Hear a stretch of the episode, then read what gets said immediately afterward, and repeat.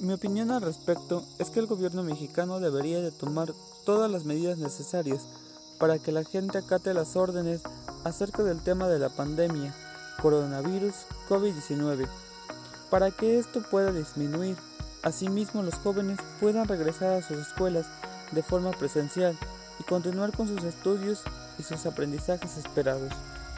Mi argumento es que los estudiantes de todos los niveles están perdiendo muchos conocimientos a causa de la pandemia, ya que no es lo mismo clases virtuales que clases presenciales. También las personas son inconscientes, ya que no toman las medidas necesarias para cuidarse ante la pandemia. Por eso mismo seguimos el foco rojo.